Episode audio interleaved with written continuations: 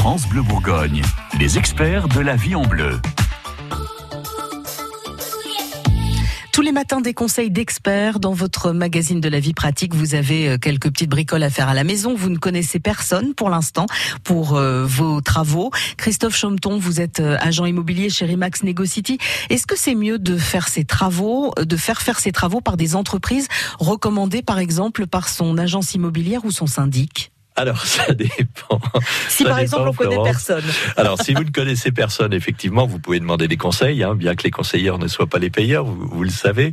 Mais je vais prendre un exemple concret. Vous êtes dans une grande copropriété, vous avez des volets roulants, vous avez un volet roulant qui euh, qui euh, doit être réparé.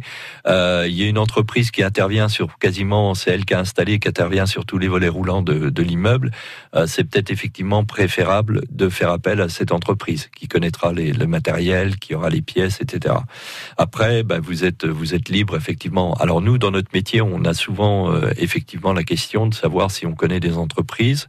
Euh, là, je vais être très très clair. Notre manière de travailler, c'est on connaît des entreprises euh, avec lesquelles on a des habitudes de travail.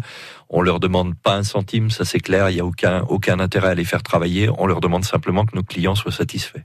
Oui, mais du coup, ça peut être euh, une bonne idée parce que si on ne connaît personne ou euh, parce qu'on a un petit peu tendance des fois à regarder euh, dans, dans l'annuaire et puis on s'aperçoit que pour les plombiers c'est toujours A A A A A et le nom du plombier pour figurer en haut. Moi déjà, je trouve ça louche.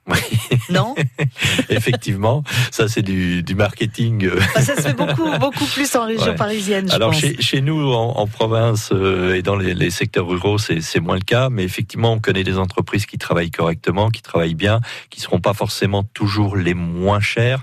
Mais euh, voilà, je, je, vais vous donner un exemple très très simple. J'ai une cliente qui va se reconnaître, qui a acheté une petite maison à Pouilly-sur-Saône, dans lesquelles il y a énormément de travaux. Euh, elle avait fait faire des devis par des entreprises que je lui ai recommandées, puis elle connaissait quelqu'un. Donc pour la partie maçonnerie, elle a fait appel à quelqu'un, et puis au bout de quelques semaines, ben, elle a repris l'entreprise que je lui avais recommandée. Oui, donc les économies qu'elle a faites d'un côté, ça super bien parce que voilà, ils répondaient au téléphone quand on les appelait, ils étaient sur les chantiers aux dates qui étaient prévues, euh, etc etc.